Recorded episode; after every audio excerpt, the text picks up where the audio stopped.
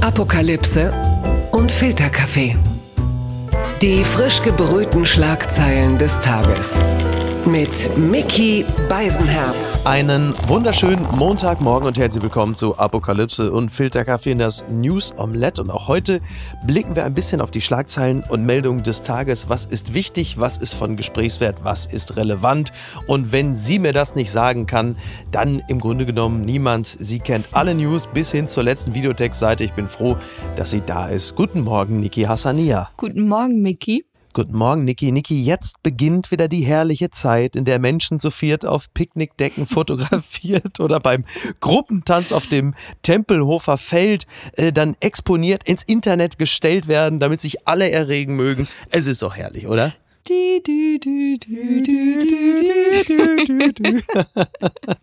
Das ist doch ein Wahnsinn. Also es war natürlich eine Menge los bei 20 Grad und Sonne, äh, egal ob in Hamburg oder München. Äh, es war voll, würde ich mal sagen. Ja, und du denkst dir, warum müsst ihr denn dieselben Stellen immer suchen? Also Strandperle Hamburg, da kannst du davon ja. ausgehen, dass es da richtig voll sein wird. Und ja. es gibt so viele Grünflächen, wo man nicht so gequetscht. So, aber nicht in Köln. Jetzt Was sollten sie denn machen? Köln-Hass an.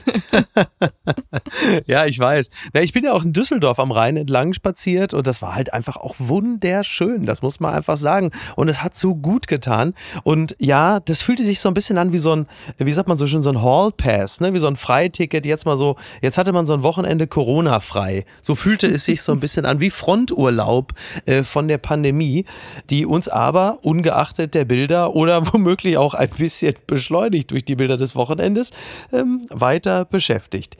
Die Schlagzeile des Tages kommt vom Tagesspiegel. Israelische Wissenschaftler dämpfen BioNTech-Euphorie. Das Vakzin von BioNTech lindert Symptome. Erste Befunde zeigen auch, womöglich verhindert es sogar eine Übertragung des Virus. Experten bleiben zurückhaltend. Einem neuen Bericht des israelischen Gesundheitsministeriums zufolge lindert der Covid-19-Impfstoff von Pfizer und BioNTech nicht nur die Symptome einer Covid-19-Erkrankung, sondern verhindert auch die Übertragung des Virus. Ein Fund, der Hoffnung Hoffnung gibt auf die lang ersehnte Rückkehr zur Routine. Und da habe ich gedacht, dass der BioNTech-Impfstoff so gut funktioniert, das freut mich für alle Länder, die ihn nutzen können. Und das ist doch klasse. Übrigens, und das ist das, was die Experten sagen, äh, sie drücken ein bisschen auf die Bremse, was das angeht, denn derzeit äh, gibt es halt diverse Funde, anhand derer man sagt, das sieht so aus, als sei das so, aber es ist halt noch keine wissenschaftliche Studie, sondern ein vorläufiger Bericht. Aber immerhin, das ist ja schon wirklich eine sehr, sehr beruhigende Meldung und das ist ja auch für uns interessant, wenn dann irgendwann mal der BioNTech-Impfstoff auch in Deutschland verimpft wird. Vielfach. Total. Meine erste Reaktion war auch. Bald. Meine erste Reaktion war dann auch wirklich total gemein. Können wir den anderen Impfstoffanbietern an dieser Stelle nicht sagen, halt, stopp, ihr erhaltet mhm. jetzt die Lizenzen für den BioNTech-Stoff und stellt alle in euren Firmen nur noch das her, weil es scheint am besten zu funktionieren, ja. wenn man weiß, dass es dann auch nicht ansteckend, dass man nicht nur immun, sondern auch ne. Aber wie gesagt, die Studie, dafür ist die Zeit noch zu knapp. Man muss noch viel länger äh, testen, ob es dann auch wirklich so ist. Aber generell, wenn man gerade auf Israel blickt, wird man wirklich neidisch. Jetzt gar nicht missgünstig, sondern denkt mhm. sich, oh toll, du siehst, wie die da wieder aufmachen. Sportstudios. Ja, das waren doch schöne Bilder. Gestern hat man es gesehen. Ich glaube, im ZDF oder so haben sie im Heute-Journal darüber berichtet. Ich habe mich gefreut für die. Ich fand, das waren irgendwie schöne Bilder. Sie waren so hoffnungsstiftend auch, oder? Total, aber wie gesagt, also es fühlte sich so ein bisschen an, als würde man Richtung Elysium äh, hochschauen und wir sind ja. auf das, was von der Erde noch übrig geblieben ist. nein, okay. jetzt gar nicht so dramatisch, aber nein, ja. nein, du hast recht, es hat dann echt so Hoffnung gemacht auf, wenn wir dann auch irgendwann von uns ein, wie viel Prozent sind es bei uns mit ja, den das Geimpften? ist leider, ja, pass auf, also es ist halt so, es war ja vor zwei Wochen oder so, da hatten wir irgendwie rund, äh, glaube ich, 3,2 Prozent der Deutschen hatten die Erstimpfung. Das ist jetzt nicht mehr so. Wir haben jetzt 3,8 Prozent.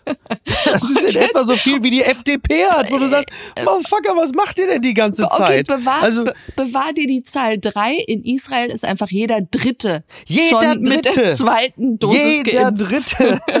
und, und jetzt haben sie ja auch noch, also zur Impfpflicht nochmal. Klar, es besteht ja. keine staatliche Impfpflicht mhm. in Israel, aber du merkst, dass das Prinzip des Nudgings ja, ähm, also so sanft die Leute in eine Richtung hinzubewegen. Genau. Ja. Das ähm, mit diesem grünen Pass funktioniert. Das ist wohl eine genau. App, die man sich als Geimpfter oder wenn man schon mal Corona hatte, runterlädt. Und mhm. die öffnet einem dann die Türen zu eben Theater, Museen, genau. Sportstudios. Und wenn du es nicht hast, ja, willst du es dann? Ja, aber, aber ist doch ein fairer Deal. Und auf dieser Grundlage kann man doch das Leben langsam auch wieder hochfahren. Das erscheint mir doch total sinnvoll. Interessant ist natürlich grundsätzlich, die menschliche Grundverfasstheit, und da scheiden sich ja die Geister, die einen sagen, nein, das möchte ich nicht, dass die anderen das nutzen können, weil ich habe es auch noch nicht. Und dann gibt es natürlich den anderen Typ Mensch, der sagt, good for you, schön, dass ihr äh, das schon mal habt und nutzen könnt. So, ich finde das generell ja einfach schon mal beruhigend. Mir sagt es zu, wenn ich schon mal sehe, dass andere das Leben langsam wieder aufnehmen können, weil das natürlich auch für mich die Botschaft ist, das wird für dich auch bald wieder gelten. So. Allerdings, wie gesagt, kann das noch ein bisschen dauern, wenn das hierzulande so weitergeht. Das hat aber auch ein bisschen damit zu tun, dass hierzulande die Leute halt eben diesen Impfsnobismus haben, was AstraZeneca angeht, wo ich denke, ja Leute, dann nutzt doch wenigstens schon mal das, was da ist. Das Zeug ist ja nicht schlecht. Es ist nicht so gut wie BioNTech offensichtlich, aber es reicht ja erstmal, um sich schon mal zu schützen. Und das ist doch schon mal etwas. Aber vielleicht ein Tipp an die Regierung, wie sie AstraZeneca ein bisschen schmackhafter machen können. Äh, in Israel zum Beispiel gegen Impfskeptiker geht man so vor, dass man in diese Gebiete hinfährt und da Pizza, Hummus und Süßes anbietet. Okay. Ja, oder, oder in Stockholm finden die Impfungen in der Blauen Halle statt, wo also das okay. Rathaus, wo auch die Nobelpreise immer vergeben werden. Und da willst du dann einfach nur hin, um diesen Saal zu sehen. Und dann nimmst du die Impfung mit. Also so einen Anreiz schaffen. Weißt du? Ach so, wie man früher sonst die Leute quasi so mit so, wo wir gesagt haben, damit die Leute wählen gehen in die Wahlkabine, dass man da irgendwie so ein Meet and Greet mit Helene Fischer hat oder so. Das macht also, man dann demnächst auch irgendwie so, dass du sagst, pass auf, in die Impfzentren kannst du so eine, wie so eine Autogrammstunde mit Pietro Lombardi, kannst ein Foto mit ihm machen und machst eine Impfung. Sowas halt. Aber halt eben mit AstraZeneca. Genau, nichts gegen die Turnhalle in Bottrop, aber ähm, so ein Anreiz mit Humus würde ich schon Okay. Nehmen. Ja, also ich sag mal so, die gute Nachricht, ähm, und wir, wir kommen jetzt so langsam auf das nächste Thema, die gute Nachricht ist, man kann aufgrund sinkender Fallzahlen durchaus über Lockerung nachdenken. Die schlechte Nachricht, was ich gerade gesagt habe, gilt leider nur für Corona Classic. Die unbequeme Meinung. Die Tagesschau meldet Lauterbach zu Corona-Mutanten. Wir sind am Beginn der dritten Welle. Die dritte Corona-Welle hat in Deutschland nach Ansicht des SPD-Gesundheitsexperten Lauterbach begonnen. Er plädierte im SWR für eine strengere Einhaltung der AHAL-Regeln und warnte angesichts aktueller Debatten vor vorschnellen Lockerungen. Zitat, ich halte es, also ich halte es für gesichert, dass die Zahlen darauf hindeuten, dass wir, also dass wir am Beginn einer dritten Welle sind, sagte er im Gespräch mit dem SWR. Die Zahl der neuen Neuinfektionen sowie der 7-Tage-Inzidenzwert waren zuletzt nur langsam gesunken. Ähm, es ist nicht schön, es ist wie gewohnt von Karl Lauterbach unpopulär. Ich fürchte allerdings, er hat recht. Und Natürlich hat er recht. Ja, und jetzt sind wir in dieser Situation und das ist ja eine relativ perfide Geschichte. Denn wir hatten bis naja, bis vor zwei, drei Tagen hatten wir sinkende Fallzahlen. Der R-Wert war im Sinken begriffen und auch der Inzidenzwert ging so langsam unter 60 auf die 50 zu. Also nach der klassischen Corona-Variante konnte man so langsam mal sich in Richtung Lockerung gedanklich bewegen. Jetzt regnet einem aber dermaßen die Mutation durchs Dach und die versaut uns jetzt gerade äh, die Inzidenzen, denn die Neuinfektionen steigen langsam wieder an und es zeichnet sich halt ab, dass jetzt ähnlich wie auch in Frankreich und in einigen Bundesländern schon jetzt der Anteil der britischen Mutation schon bei 40 Prozent liegt und das verheißt natürlich nichts Gutes, schon gar nicht äh, was Lockerung angeht. Ich ähm, wollte noch zu Lauterbach sagen, früher haben wir Cassandra zu ihm gesagt, weil er gewarnt mhm. hat und man wollte nicht auf ihn hören, auch wenn er recht hatte. Und jetzt ist er für mich echt mittlerweile das Orakel von Delphi oder Paul die Krake. So, er hat einfach recht und wir sollten ja, auf ihn hören. Ja, ne, es ist leider, es ist leider so. Ne? Also ähm, Lauterbach plädiert ja jetzt dafür, die Antigentests je nach Verfügbarkeit so schnell wie möglich bei allen Schulkindern einzusetzen, die am Präsenzunterricht teilnehmen. Und auch da hat er natürlich recht. Genauso wie er sagt, dass man jetzt als pragmatische Lösung erstmal schnell AstraZeneca verimpfen sollte bei den unter 65-Jährigen in den ersten drei Prioritätengruppen. Und das kann man dann halt einsetzen für Lehrkräfte oder ErzieherInnen oder Erzieher. So, habe ich ErzieherInnen und Erzieher gesagt? Naja, warum auch nicht? Ähm, und das macht natürlich total Sinn, dass man das macht, denn das beginnt jetzt heute, dass zehn Bundesländer die Schulen wieder öffnen. Und das ist also mindestens zwei oder drei Wochen zu früh, denn wir kommen jetzt in die Situation, dass wir jetzt diese Mutationsgeschichte erstmal beobachten müssen und schauen, was das so in den nächsten zwei Wochen mit uns allen anstellt. Auf dieser Basis kannst du natürlich auch nicht lockern, das sehe ich ein. Und jetzt sag mir, wie viele Tage gibt es in Schulen, bis sie wieder dicht machen? Naja, also es gibt ja diverse Fälle, unter anderem hier aus der Gegend äh, Bad Ems, ich glaube, das ist irgendwo Rheinland-Pfalz oder so. Das ist so ein Fallbeispiel, wie es aber in, in Deutschland ganz viele äh, gibt. Die haben eigentlich geplant, auch die Schule zu öffnen heute und haben dann direkt wieder dicht gemacht, weil die Mutationen da waren. Und das hatten wir ja vor zwei Wochen oder so ja in Baden-Württemberg auch schon. Als Kretschmann noch irgendwie bei Lanz sagt, ja, wir müssen die Schulen öffnen, wir haben doch nur die Grundschulen, es ist doch nur die Grundschule. So, und hat noch ich glaube, noch nicht mal zwölf Stunden später äh, aufgrund dieser Fälle in Freiburg gesagt, na, wir, wir machen es doch nicht.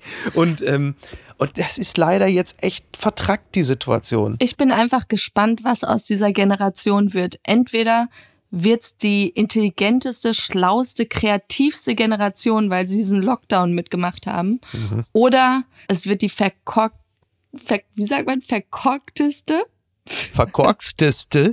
Ver verkorksteste Generation ever. Ja. ja, es wird äh, auf jeden Fall wird es erstmal vermutlich die altklügste äh, Generation ever, denn die ganzen kleinen Kinder im Alter zwischen drei und, und sechs verbringen ja nur noch Zeit mit den Eltern und den Großeltern. Also die reden halt einfach jetzt alle äh, wie 70-Jährige. Das ist auf jeden Fall schon mal der erste Wert, weil Kinder ja eigentlich mit Kindern spielen sollten und jetzt fangen die plötzlich alle an zu reden, als äh, wären sie Heidemarie Witzorek-Zoll oder Margot Käßmann. Also das kann es auf jeden Fall, das kann es auf jeden Fall nicht sein sein. Jens Spahn hat übrigens auch einem verbindlichen Öffnungsplan eine Absage erteilt, jetzt gerade eben, Zitat, alle wünschen sich einen drei- und sechs Monatsplan, aber das geht halt gerade nicht. Ich finde, wir dürfen da keine falschen Versprechungen machen. Also ich, ich kann Jens Spahn da beruhigen. Niemand macht sich noch irgendwelche falschen Versprechungen im Zusammenhang mit der Bundesregierung. Also alleine, wenn man jetzt das Interview mit Peter Altmaier gelesen hat in der Zeit, jetzt irgendwie vor zwei Tagen oder so, wo er darüber spricht, was da im Sommer alles versäumt wurde. Und er vergleicht das mit Helmut Kohl und dem Mauerfall damals, dass er auch keine Pläne für die Wiedervereinigung in der Tasche hatte. Was ich auch interessant finde, die zweite Welle mit der Wiedervereinigung zu vergleichen, das nochmal am Rande. Und dann halt sagt, dass man ja im Sommer, also wenn es Verlautbarung und es ruchbar geworden wäre, dass es Planungen gegeben hätte für einen zweiten Lockdown, dass das in der Bevölkerung nicht gut angekommen sei und dass man das ja auch nicht hätte ahnen können, wo ich sage, also da muss ich ehrlicherweise sagen, da gab es ja schon den einen oder anderen, der schon mal darauf hingewiesen hat, dass es im Herbst ungemütlich werden könne. Und das wird jetzt interessant. Also wir haben jetzt noch ungefähr zwei Wochen Zeit, uns dieses Mutationsgeschehen anzusehen. Das neue, Corona Classic is over. Jetzt ist halt einfach Mutationszeit. Reloaded. Ja, deswegen ist es ja die dritte Welle. Lauterbach sagt es ja auch. Wir sind jetzt am Beginn einer neuen Pandemie, weil das alles natürlich schneller geht, es ist ansteckender, der Krankheitsverlauf ist wohl auch heftiger. So, und da stehst du jetzt. Und die Leute sind natürlich also schon auch genervt und jetzt haben sie auch, es du ist ihnen noch echt schlechte Laune. Die so. Sonne scheint. Ja, lass uns einfach alle nach draußen gehen und dann ist auch alles gut. Okay, Nein, er, er macht's, nee, er macht's ja richtig. Also man kann kein Datum nennen. Ich glaube, Boris Johnson will heute Abend verkünden, wann die Pubs wieder aufmachen und du denkst dir, ja, ja passt zu deiner Politik. Mach weiter. Ja, das stimmt. Komm, dann können wir zumindest in dem Zusammenhang was Gutes sagen. Karl Lauterbach hatte gestern Geburtstag, er ist 58 Jahre alt geworden und da wollen wir doch mal ganz herzlich gratulieren nach all der Scheiße, die der Mann immer über sich lesen muss und die er im Postfach hat. Kann man auch mal gratulieren. Aber also nur bitte, also keine Lieder singen. Also da kann ich nur vorwarnen und Kerzen auspusten. Also deswegen der Aerosole, also ganz gefährlich. Da kann ich nur. Alles Liebe, alles Gute. okay. Unterm Radar.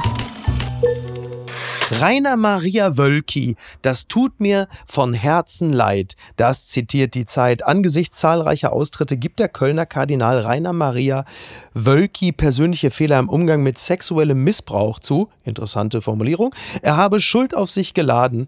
Sein Vorgehen in der Aufarbeitung des sexuellen Missbrauchs in der katholischen Kirche hat das Erzbistum Köln in eine tiefe Krise gestürzt. Und jetzt hat Wölki da also nach langer, langer, langer Zeit sich dann auch mal dazu geäußert, gesagt, er habe Schuld auf sich geladen. In einer Videobotschaft hat er gesagt, das tue ihm von Herzen leid und es sei ihm immer um konsequente Aufarbeitung gegangen. Das äh, wagt der ein oder andere zu äh, bezweifeln, speziell wenn es um diese äh, Studie, das Gutachten geht, wenn es äh, um den Missbrauch in der Kirche geht. Das hat er ja unter Verschluss gehalten bis jetzt, unter dem äh, Aus rechtlichen Vorwand Gründen, genau. Ja, ja, rechtliche Bedenken. Also ich hätte auch Bedenken, wenn ich Kardinal in der Kirche wäre und es gäbe ein Gutachten mit den vermutlich nicht so angenehmen Ergebnissen. Das wäre mir auch unangenehm. Und die Kirche in Köln speziell hat nun wirklich ein massives Problem gerade. Aber wurde dieses Gutachten jetzt veröffentlicht? Und wenn ja, dann mit so schwarzen Balken? Oder also. ist es jetzt rausgekommen? Weil das fände ich peinlich, wenn er sich entschuldigt aber sich darauf beruft, nee, sorry, kann ich immer noch nicht rausgeben. Nein, der hat das alte Gutachten wohl unter Verschluss gehalten und jetzt hat er ein neues Gutachten bestellt, das am 18. März veröffentlicht werden oh, soll. Oh, come on. So. Ja, ja. Das erklärt dann äh, den Massenexodus gerade. Ja, ja, also da ist jetzt wirklich richtig die Hölle los. Also der WDR hat berichtet, dass am Amtsgericht in Köln der Server für die Online-Terminbuchung für Kirchenaustritte zusammen gebrochen ist. Zitat, ich kann Ihnen sagen, dass wir mehr oder weniger zeitgleich etwa 5000 Zugriffsversuche hatten, sagte ein Gerichtssprecher dem WDR. Also ich sag mal, mehr Andrang gibt es in Köln eigentlich nur, wenn Podolski eine Dönerbude aufmacht. Ich, mein, wollte gerade sagen, es klingt so nach Ticketmaster, Beyoncé-Tickets oder irgendwas und das Ganze crasht. Äh, wir wollen ja. alle raus aus der Kirche. Okay. Ja. Ja, Döner ist ja auch ein bisschen wie Kirche. Du zahlst und willst eigentlich nicht so genau wissen, was genau da drin so passiert. Ähm, also, das ist schon, ich meine, Wölki macht natürlich eigentlich alles richtig. Ne? In Corona-Zeiten darfst du ja nicht singen. Kleiner Knastgag. Also, da, äh, diese Kirche. Ich bin ja noch Beitragszahler, ja. Und das ist Warum ja eigentlich, eigentlich, absurd. Ja, das frage ich mich von Jahr zu Jahr mehr. Also, du musst doch überlegen, ey, die Deutschen alleine, wie knauserig sie sind bei ihren Abos, Netflix, Netflix, Disney Plus, Amazon, äh, man kündigt doch sofort, wenn da nicht ab und zu mal was Neues angeboten wird oder so. Und bei der Kirche zahlt man immer weiter. Das Programm ändert sich nicht, es gibt keine neuen Staffeln, du hast nur Stress mit dem Servicepersonal und der Laden steht ja im Grunde genommen genau für das Gegenteil aller Dinge, die wir als Gesellschaft anstreben. Also der Laden ist frauenfeindlich, homophob. Ach ja, und dann ist auch noch der Kindesmissbrauch. Das ist ja eigentlich absurd, dass man diesen Laden überhaupt noch irgendwie unterstützt. Man muss ja ehrlicherweise sagen, wenn man bedenkt, dass die ganze Religion ja schon darauf fußt, dass irgendwann alte Männer aus den unterschiedlichsten Ländern Heiligabend angereist sind, um sich ein kleines Kind in Unterhose anzugucken. Da hätte man vielleicht auch ahnen können, dass da irgendwas. Aber ähm, interessant übrigens, das ist wirklich eine ganz interessante Frage, die in unserem äh, befreundeten Partner-Podcast, ich habe dich trotzdem lieb, liebe Grüße an äh, Loffi und an Oli P., die Frage, was hat die Kirche eigentlich in der Pandemie geleistet? Also auch im Zusammenhang zum Beispiel mit der Impfstoffbestellung. Äh, ich meine, die Kirche hat Milliarden in Großgrundbesitz und allem. Hast Mickey. du die Kirche mal gehört, dass die sich da irgendwie eingebracht hätte? Speziell für zum Beispiel die äh, für die Kirche ja sehr wichtigen Regionen Südamerika und Afrika. Hat man da irgendetwas gehört? Mickey, frag nicht, was die Kirche für dich tun kann. Gewinner des Tages. Ist Jochen Breyer, der liebe Kollege vom aktuellen Sportstudio im ZDF, der Spiegel titelt Bayern-Boss Rummenigge im ZDF Sportstudio, kein Treffer bei der Torwand, Volltreffer im Gespräch. Ja, das Lob gilt Jochen Breyer, denn er hakte im Gespräch mit Kalle Rummenigge, er war am Samstagabend im Sportstudio, der hakte sehr kritisch nach und brachte den Bayern-Boss gerade beim Thema Katar ins Schwimmen. Jetzt ist es ja so, dass Jochen Breyer in den letzten Monaten jetzt auch äh, nicht bei allen so wahnsinnig beliebt war, weil er unter anderem Dietmar Hopp sehr unkritisch begegnet ist. Und auch das Sportstudio war so in der letzten Zeit jetzt nicht dafür bekannt, äh, die Gesprächspartner sehr kritisch zu beäugen. Und da hat Jochen Breyer vieles wettgemacht, wie ich finde. Er hatte dann Kalle Rummenigge zu Gast und hat ihn dann halt so, so Dinge gefragt, natürlich, warum äh, jetzt gerade in Corona-Zeiten zum Beispiel auch der FC Bayern da kreuz und quer durch Europa reist. Und da sagte äh, Rummenigge auch, ja, das sei ja Sache der UEFA, äh, so als hätte das Wort des FC Bayern dort kein Gewicht. Und das Interessanteste, dann ging es irgendwie darum, ähm, ich zitiere hier mal Peter Ahrens, der den Text im Spiegel geschrieben hat, und als Rummenigge immer wieder abstritt, dass der Fußball eine Sonderrolle habe und Breyer dann auf den Verschiebebahnhof Europacup hinwies, sagte Rummenigge, dadurch entsteht leider der Eindruck, als habe der Fußball eine Sonderrolle. Wo man sagt, also, dö, dö. wo du sagst, naja, er hat. er hat eine Sonne. Aber der beste Moment war tatsächlich, als Breyer dann auf Katar zu sprechen kam und Rummenigge hob an, im Emirat herrsche eine andere Kultur, eine andere Religion. Und daraufhin grätschte Breyer gut rein und sagte ganz einfach nur, Menschenrechtsverletzungen sind keine Kultur. Und das hat natürlich schön gesessen. Ja, So, echt gut. und ähm, Rummenigge hob immer darauf an, dass quasi so Geschäftsbeziehungen, wie halt eben zum Beispiel jetzt mit Katar, ein viel besseres Mittel wären, um auch im Land quasi für Veränderungen zu sorgen. Also das, was man immer so sagt, wenn man so mit so Staaten auch wie Saudi-Arabien und so Beziehungen pflegt, weil man meint, dann könne man dadurch die Kultur in einem Land ändern, wo man immer sagt, naja, sorry, also da bin ich mir nun wirklich nicht ganz so sicher. Aber also für Rummenigge war das so eine Befragung, die war, glaube ich, so, so angenehm, wie er das sonst nur auf dem Zollamt hat. Und das war wirklich gut. Ja, hat mir ich, echt ich gut habe gefallen. hab in solchen Situationen auch wirklich Respekt für den Moderator, weil es ist eine freundliche Atmosphäre da und dann Ja. musst du die Person aber dann doch irgendwie ja so so kritisch befragen und das fällt also ich bin ja eh Anti-Konfliktmensch und äh, da habe ich echt immer großen Respekt vor wenn jemand das dann durchzieht Ja, klar. Und das hat er wirklich gut gemacht. Also es war wirklich keine Wohlfühlatmosphäre für Rummenigge. Das Einzige, was mir wirklich gefehlt hat, war die Frage, wann lassen Sie die komplette Bayern-Mannschaft mit AstraZeneca impfen? Das hat mir wirklich gefehlt. Aber ansonsten, naja, gut. Rummenigge hat dann übrigens auch nicht ein einziges Mal an der Torwand getroffen. Ich glaube, der war dann echt, war dann echt ein bisschen bedient an dem Abend. Papala Paparazzi. Prinz Philipp, Grund zur Sorge. Aufgewühlter Prinz Charles verlässt das Krankenhaus. Das schreibt die Gala.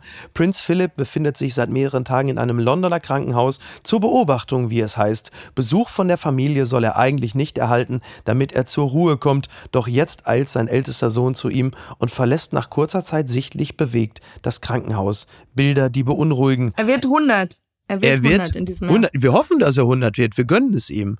Interessant übrigens, äh, dass er dann jetzt wohl dann auch noch ein, natürlich, selbstverständlich, einen Shitstorm äh, hatte, weil er halt eben für diesen 30-minütigen Besuch mehr als 300 Kilometer von Highgrove nach London hin und zurück gefahren ist, wo du sagst, ja, es ist sein Vater, der möglicherweise im Sterben liegt und äh, es hat natürlich mal niemand wieder Besseres zu tun, als ihn da äh, dann abzusauen. Klar, in Pandemiezeiten sollte es keine Ausnahmen geben, aber ich möchte noch mal kurz daran erinnern, es ist die königliche Familie.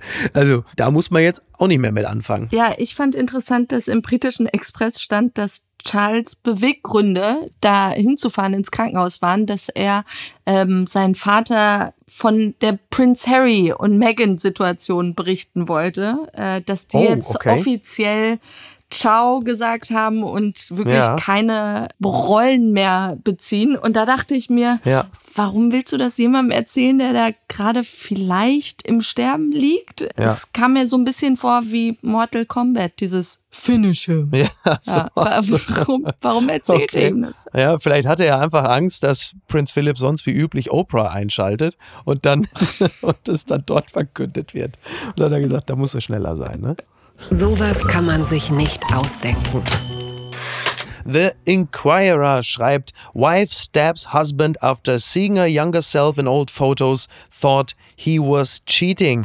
Äh, es war wohl so, dass eine Frau, die ein bisschen aus der Fassung geraten ist, Fotos auf dem Handy ihres Mannes gesehen hat mit einer jüngeren Frau. Und daraufhin hat Leonora N. Punkt, in Sonora, Mexiko ist das Ganze geschehen, das einzig Richtige getan und ihn mehrfach abgestochen. So, es kam dann allerdings raus, dass diese jüngere Frau, die sie da auf dem Handyfoto gesehen hat, sie selbst gewesen ist. Also wir müssen vielleicht erstmal, man muss erstmal sagen, äh, der Mann hat überlebt. Also die Sache konnte dann zum Glück nach fünf oder sechs Messerstichen aufgeklärt werden. Also Sorry, ich lache, aber das ist so schrecklich. Wenn dein Das erster Impuls, wenn dein erster Impuls bei so etwas, ja, wenn du da Bilder findest, wie dein Mann dich betrügt oder so, dass du dann zum Ja. Messer greifst und ihn erstmal einfach so wild anstichst. unglaublich. Sehr, ja. sehr beunruhigend, ja. Ich zitiere, Juan was able to explain this to his wife after managing to take the knife away from her, but only after he got stabbed.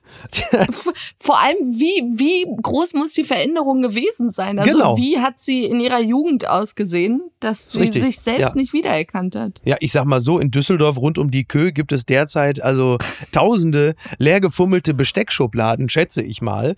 Wobei, ich sag mal, Dieter Bohlen oder Carsten Maschmeyer müssen die Face-ID am iPhone auch alle sechs Monate neu kalibrieren. Also von daher, Also, Karina, mit wem hast du da die Fotos? Ich check dich ab. sowas halt. Es ist ein Wahnsinn, wirklich. Erstmal bis auf weiteres für alle nur noch Löffel im Haus. Können wir uns darauf einigen? Sporks zumindest. Das sind ja diese Löffel, die so Zacken von der Gabel noch haben. Die haben wir im Flugzeug immer. Okay. Wenn die für Suppe sich eignen, dann von mir aus. Und was schreibt eigentlich die Bild? Du hast natürlich drauf gewartet und kein Frühling ohne ihn. Post von Wagner.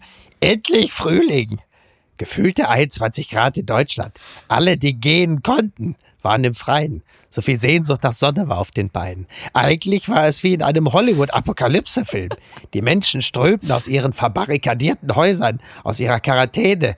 Der Tod war vergessen. Die Sonne fühlen. Das alte Leben fühlen. Sich erinnern. Überall in Deutschland waren die Parks voll. Väter spielten mit ihren Kindern Frisbee. Mit einem Café au lait to go hockte man im Grün. Man schob sein Gesicht zur Sonne. Es war, als würde man das Gras wachsen hören. Das zarte Aufbrechen der Knospen. Das Erwachen des Lebens. Ja, das kann es sein, was wir an diesem ersten Frühlingssonntag erleben. Herzlichst, ihr Franzosen. Sind wir ehrlich, hätte es Eckhard von Hirschhausen geschrieben, alle hätten gesagt, toll. Ich Ne? sag jetzt auch auch toll. Allein dieses Frisbee-Bild, das ist so ein 90er, trifft die Leiden des jungen Werther mit den Grashalmen. Das ist großartig. Genau, stimmt, wie so eine, Rick, so eine Ringlays-Reklame. Mentos, ne? ja, toll. Mentos. Ja, ja. So, jetzt noch kleiner Tipp. Heute Abend das Thema bei Hart aber fair. Sommer der Unsicherheit, echter Urlaub nur mit Impfung. Und wer ist zu Gast? Reinhold Messner. Ja, der ist ja nun wirklich bekannt für Partyurlaub mit ganz vielen Leuten. Also da, wo der äh, Urlaub gemacht hat, da war ja auch die Frage, äh, Sauerstoffgerät ja oder nein. Bin gespannt, was der uns zu dem Thema erzählen kann. Naja, gut. Dann wünschen wir allen einen schönen Tag. Bis dann. Ciao. Tschüss. Die heutige Folge wurde präsentiert von bookbeat.de. Apokalypse und Filtercafé ist eine Studio Bummens Produktion mit freundlicher Unterstützung der Florida Entertainment. Redaktion Niki Hassania. Produktion Laura Pohl. Ton und Schnitt Niki Franking. Neue Episoden gibt es jede Woche montags, mittwochs und freitags, überall, wo es Podcasts gibt. Stimme der Vernunft und unerreicht gute Sprecherin der Rubriken Bettina Rust.